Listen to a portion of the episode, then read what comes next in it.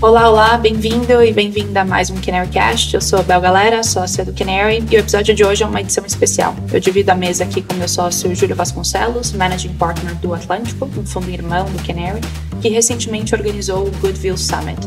Esse evento contou com a presença de 18 empreendedores de empresas avaliadas a mais de um bi de dólar na América Latina, e as discussões foram tão ricas que a gente decidiu usar o Canarycast para compartilhar o que mais nos chamou a atenção no evento. O evento foi todo em inglês e é por isso que eu e o Júlio a gente bate o papo em inglês também. Espero que gostem.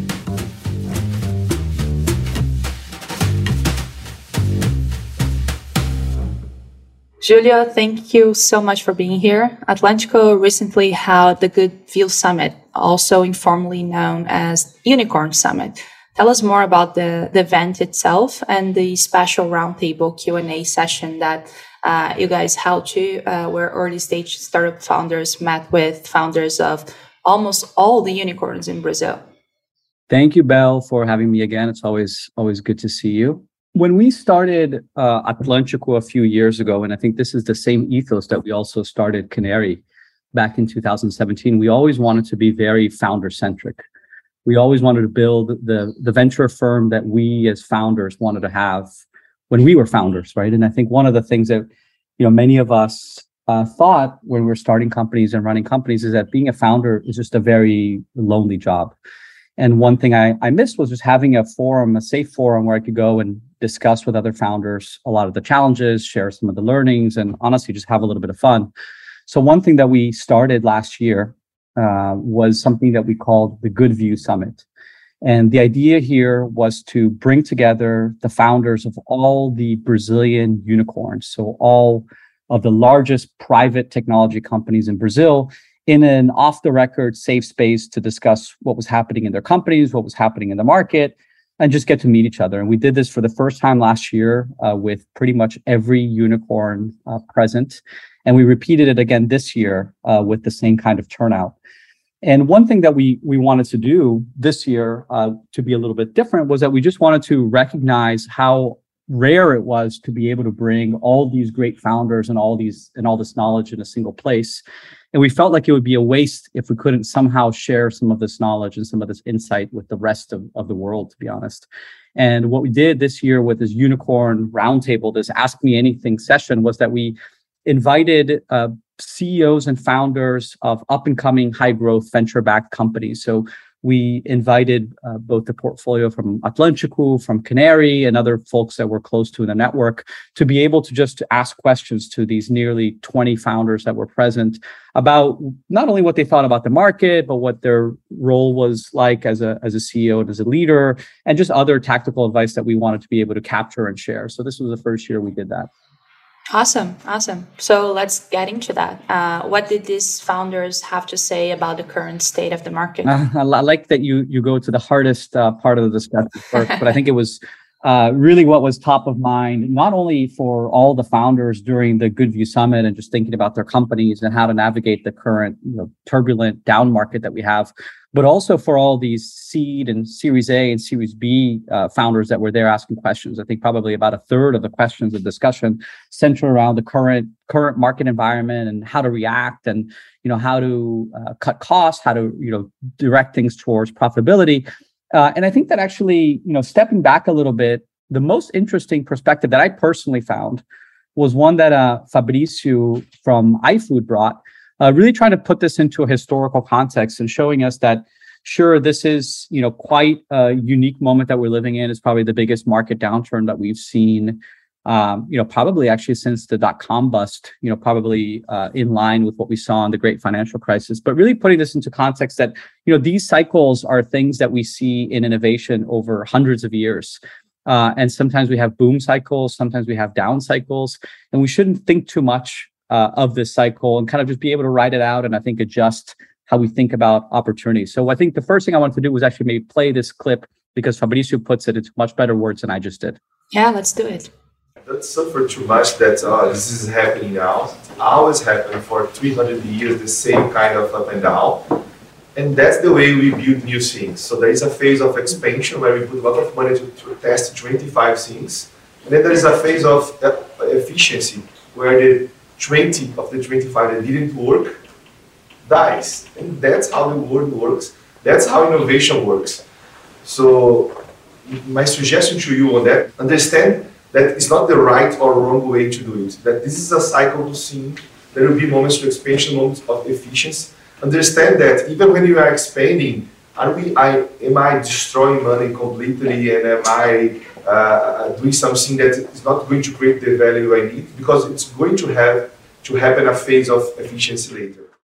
So, so as I said, I think these phases of expansion and efficiency in historical context are are really helpful. But I uh, also, you know, Alphonse from EBANX uh, also actually shared a lot about how just in the early day of EBANX they had to grow a lot and sell and, and just did a, and have to do a lot of things that were inefficient, uh, but that they eventually, you know, cleaned it up I think then after after this conversation with with Alphonse, I think one of the things that we we got into was actually just much more practical advice for how to deal with the current cycle.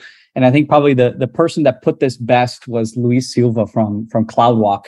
Just put it in really simple and clear terms with these two pieces of advice. So I'm going to give you like two very easy advices. So first one is be true positive. The second one, don't run out of money. Luis's first advice was to be cash flow positive. I don't think the audio was uh, very clear there. And his comments may have seemed like a joke, but it was very real in the sense that most founders are actually thinking about how they can extend runway or get to break even if they need to. So hope for the best, but plan for, for the worst. Uh, anything a bit more extensive about this topic, Julio? It's curious how the, this concept of becoming cash flow positive, and I think his other, you know, half joke of not running out of cash, uh, really capture the zeitgeist to some extent of the of the whole event. And we've seen Bell and I are on multiple boards together, and it, it's it's remarkable how last year when we saw companies' plans, they were always focused on when is the next round going to be, right? And you had a a funded plan for another year or two to raise another round. And now those plans have all, all evolved to become how do I actually have enough cash to eventually break even or become cash flow positive, which I think at a minimum is a is a very, very healthy exercise for all founders to be doing.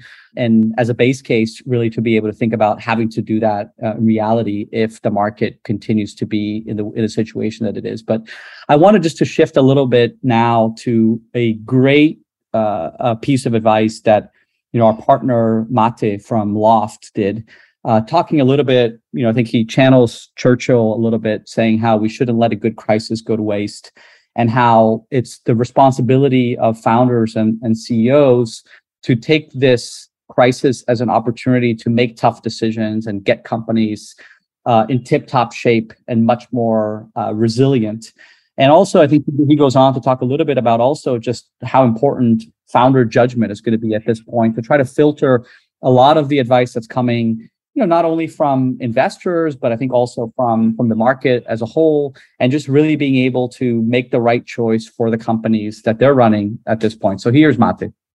Certainly, you know, I think it's good to assume that we're in this crisis and it'll last a while. And I think we all collectively shouldn't let a good crisis go to waste. So you know we talked about culture talked about how to kind of convert this into into action i think it's an amazing opportunity to rewire the culture of the company reorient and, and make sure that uh, the organization as a whole is is um, is focused on um, yeah the, the mission that needs to be uh, delivered every company is kind of built like a uh, like a body it, has got muscle it's got uh, bone and it's got fat and I think this is one of those times where, you know, you try to cut as much of the fat as possible. You try to kind of uh, get leaner. And generally speaking, obviously there's uh, differences here, but generally speaking, most companies accumulated quite a bit of fat over the last 12 to 18 or 12 to 24 months. Um, and again, I think it's our job as founders, as CEOs, uh, to kind of create positive change in that regard. We kind of have to take all these signals and be the buffer. You know, investors are going to give you very radical advice. Same way that they were saying six to nine months ago, grow at all costs. Now they're all saying become cash flow positive. That's not going to happen. Like even relatively nimble companies um, at the earlier stages, like they have a certain strategy, they have a certain uh, north star that they're following. You're going to have to somehow buffer that message and you know over communicate with the team and make sure that the team understands and uh, and make those judgment calls. At the end of the day, it's about making the right uh, judgment calls and um, and, and buffer and um, you know, at the end of the day, the same way that it was uh, probably not wise over the last few years to do anything radical and grow at all costs with crazy negative margins, it probably also is, you know, too radical to like burn down the house now and start from scratch. So um, I, I, actually love how Mate puts this. He's very focused on the mission that needs to be delivered, and he reinforces the CEO's need of buffering the external context and making the right calls to deliver the mission along with the whole team. So uh, Canary actually was a seed investor at Loft, and we are seeing how serious Mate and Florian are taking this moment and how Loft has been navigating uh, this in a positive way. So big fans here. Yeah, and, and you know, just adding on to that, you know, speaking of Florian, I actually just pulled out here another one of my favorite pieces of advice that Florian, you know, again, uh, Mate's uh, co-founder at Loft, gave in the context of these times and, and the useful advice that he gives about the importance of, of picking investors. And I think that really when we see these down moments is when we when we understand the the importance of making those good choices, whether it's in a good market or in a bad in a bad market. But let me hand it off here to Florian so we can listen to this clip. I have a reflection that I think is useful for the stage that you guys are at, um, which is the importance of picking your investors. You know, it's a shit show out there uh, at many companies. What I see is like um, I agree with Sergio's point on you know the employees, but I see some of the same lostness on the investor side as well. And uh, it's in this crisis moment that you see like you know how do people deal with this? You know who are they really? Um, what kind of experience do they bring to the table? It's very easy to be a you know VC investor in, in up only times. Um, you know it's a relatively easy music to dance to it's really hard in a time like this. If I were you, I would like really try to get information on all these investors and funds and board members and really understanding how are they behaving right now. Because what we see is like a lot of uh, amateur or sometimes even bad behavior. Um, and it teaches you the importance of picking your investors. And so it teaches a good lesson of, you know, that and governance and all those things, which many times are more important than you know your valuation and your dilution. And you know in the up only times we said that but we didn't really feel it. Yeah it's funny how how to really see how in these moments of crises uh, reputations get built or or a lot of times actually get destroyed. I don't know bell we've chatted a little bit about this but you obviously are, are close to you know dozens of companies that are going through ups and downs. What what kind of things have you been seeing in this in this downturn in terms of how different investors have been behaving yeah, well, as Florian mentioned, uh, it's kind of a shit show out there. Uh, we've seen many, many times term sheets being pulled after being signed. Uh, it's something actually common in this in this context. Rounds being renegotiated after being signed again. Rounds being called off even. Um, so uh, we actually Julio, um, you know that, but we actually saw threats of lawsuits happening too. So it's not a pretty uh, environment uh, this moment. Yeah, I think I, I think it's just a good reminder that that every everyone right now is fairly anxious, and that's not only founders but but also investors. And I think with this nervous environment, people are, are maybe uh, making choices or behaving in the ways that they, they normally wouldn't. You know, just kind of giving everyone here the benefit of the doubt. Uh, but if but if we could give some piece of advice, and you know, Bell uh, and a lot of founders have been calling me as as someone that has gone through a lot of ups and downs uh, in my experience at at Urbano. If I could say one thing, it, it's really think about uh, rounds and fun, fundraising events as something that's only done when the money hits your bank account, right? Signed signed term sheets don't necessarily uh, aren't necessarily things that you can always count on. So make sure that you always uh, hope for the best, but plan for the worst. Totally. Yeah. So now let's shift into a great discussion we had on leadership and specifically on the changing and evolving role of the CEO. It, it, it was sparked by a question from uh, Matthias from Carvey. Uh, and I and I certainly uh, empathize with his questioning around what the CEO agenda is in the early days and how that evolves as the company, you know, grows from a small, you know, seed stage company searching for product market fit a company that's scaling and and having to go into a, sort of a growth stage company that how it goes from dozens of employees to hundreds of employees.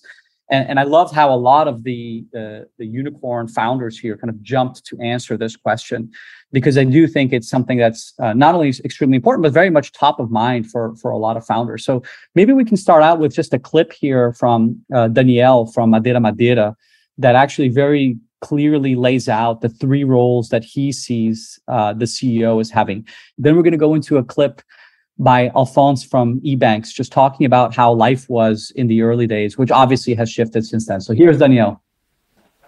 I used, I used to, to have a, a very nice coach from work at with Steve Jobs back, back in Next. And he used to say to me that I have only three roles as a CEO.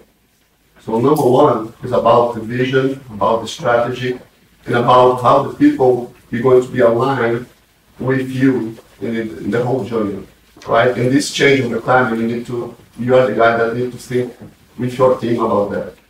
Number two is people, right? So the mistake that I did in the past, I was trying to do the things myself instead of, you know, building mechanisms and process to build the best team, you know, for the team to, to build the, the company and, and the results.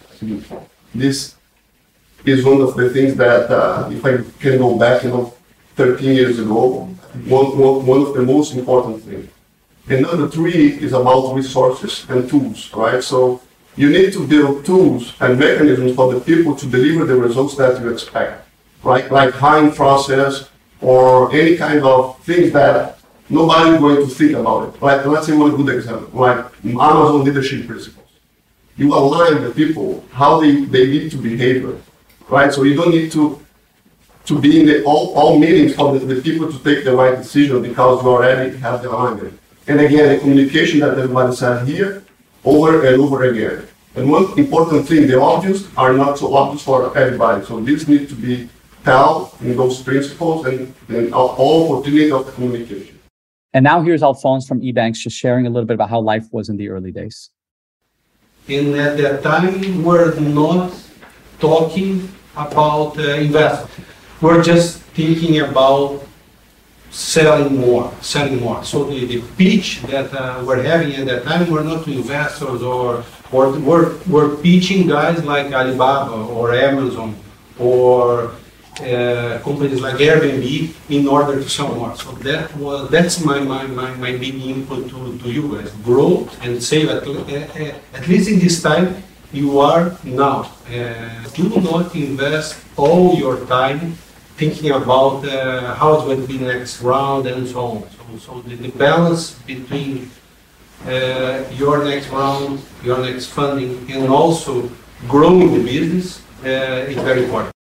There were also some interesting points by Sergio Furio from Creditas about just how he's thought about the role of the CEO as building this giant machine that runs the business and thinking about sort of business design and thinking about the role of the CEO in setting strategy and how important that is?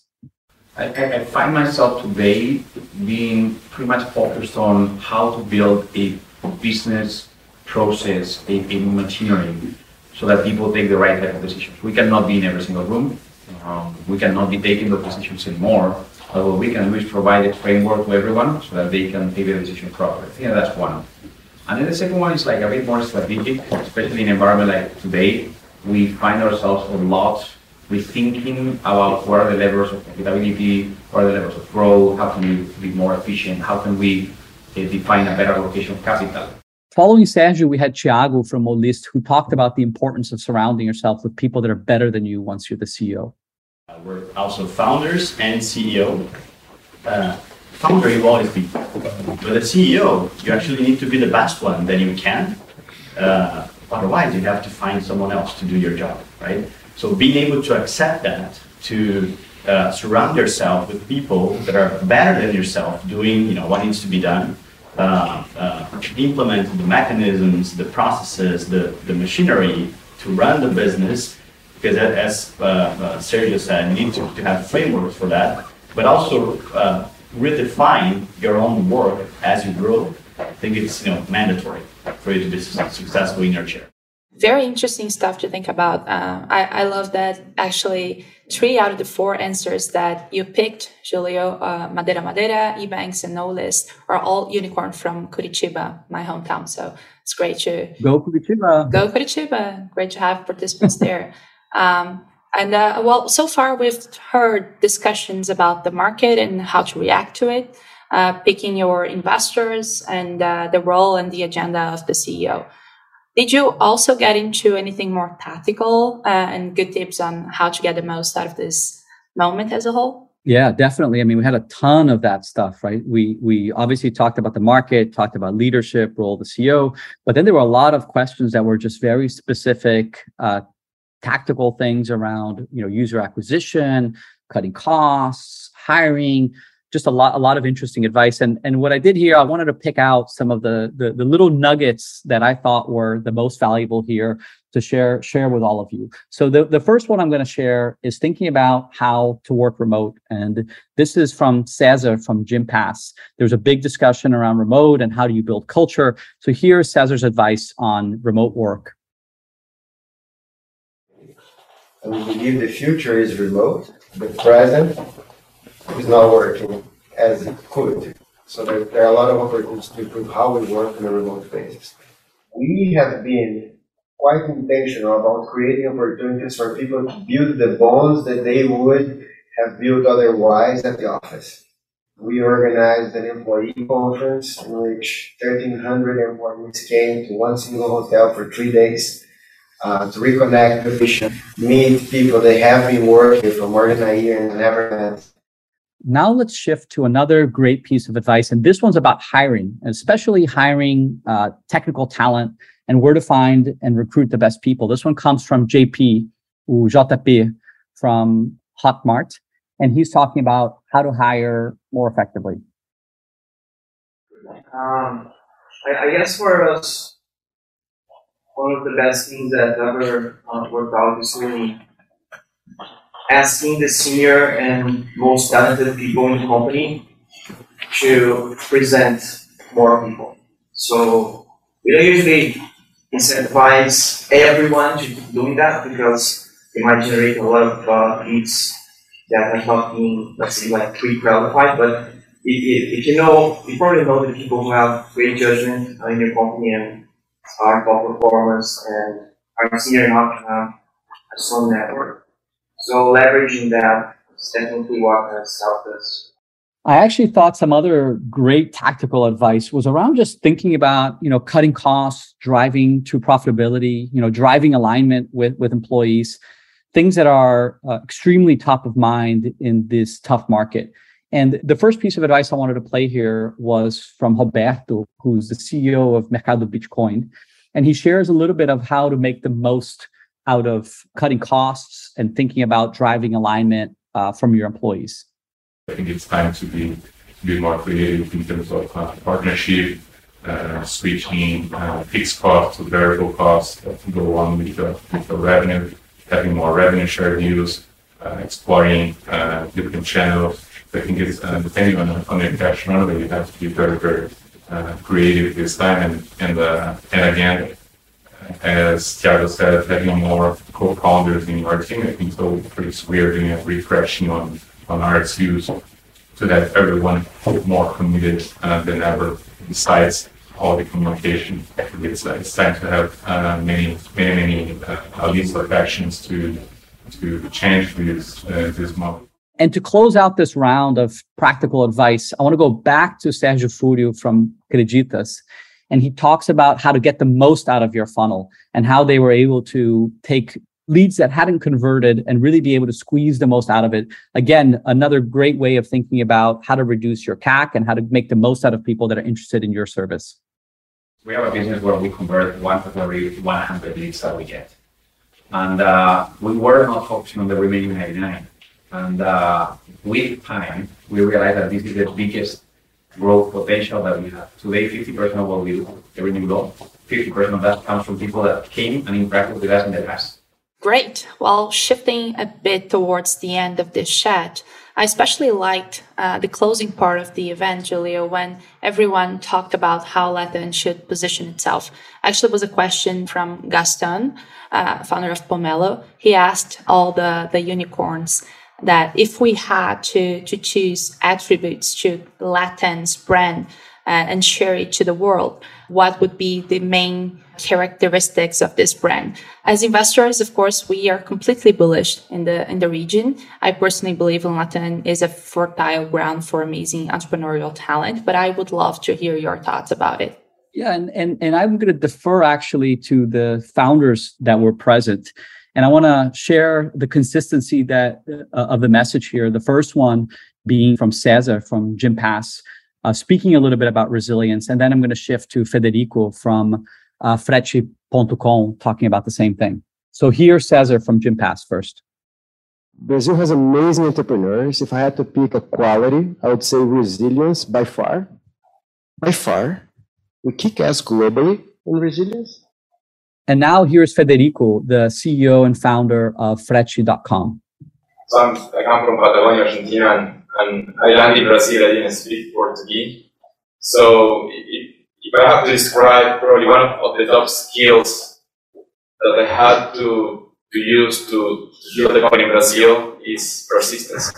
I think we are able to adapt really quickly and really well because uh, typically when, when you build a company, you have to you have to expect that something bad is going to happen within every seven, five or seven years. And in LATAM, those cycles Awesome. Yeah. Well, uh, Cesar says a lot about resilience, and Federico talks about perseverance. Those are two completely important pillars, especially for uh, the downturn of this market. And I'm sure that Latinos uh, have a very interesting competitive advantage, uh, considering that we've lived through many, many crises. This is not the first one, won't be the last one, unfortunately, but we do have uh, strengths uh, to to overcome those challenges and to build huge, huge businesses that will transform and are transforming uh, structural uh, industries in, in, in Latin America as a whole. So, Julio, thank you so much for sharing notes and thoughts with, with us. Uh, it was amazing to, to have you here again. And I'll see you in a bit for the Atlantico Digital Transformation Report episode. Thank you for having me, Belle.